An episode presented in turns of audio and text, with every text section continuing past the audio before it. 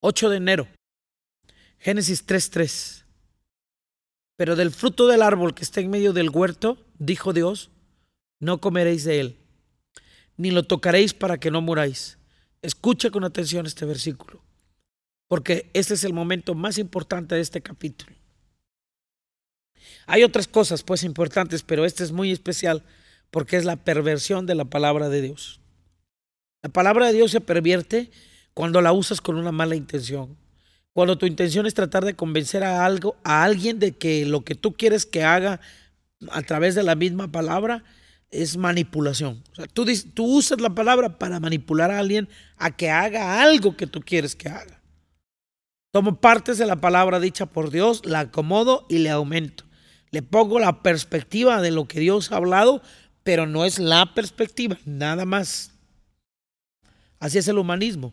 Coloca su perspectiva al lado de la palabra y lo hace parte de las cosas que Dios dijo. Fíjate cómo había dicho Dios, no comeréis. La frase entera implica solo comer. Pero cuando le dice Satanás, no tocarás, invita a la mujer a tener una experiencia sensorial, de sentidos, mental también, espiritual con el fruto. Habla, es, ese no tocarás habla de una experiencia integral total, de una experiencia que va a dar un resultado y que va a tener una consecuencia. Habla de devorar, de consumir y de ser consumido. Ese es, ese es en el original. El fruto habla de la descendencia, de la simiente, de lo que produce una generación. Las experiencias espirituales, las experiencias integrales deben de dejar un fruto, deben de dejar un resultado. Y a eso le estaba invitando el enemigo, a tener una generación, a tener una descendencia, una simiente que siguiera experimentando este conocimiento que Dios había prohibido. Para entonces hacer una... Dios no había prohibido porque quería hacer una simiente sin mezcla, una generación pura, especial, apartada.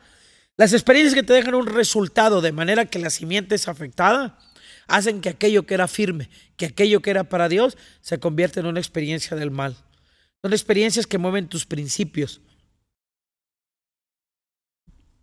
Son frutos de la ciencia del bien y del mal. Mueven todas aquellas cosas que son firmes y que son inamovibles. Es por eso que el reino debe ser establecido. Porque aquellas cosas que rigen el reino son eternas, son faros, son las cosas de arriba, las que no mueren. El fruto de la experiencia prohibida trae muerte, muerte a Adán y a Eva, cesándoles la vida. Y a ti y a mí nos quita entendimiento.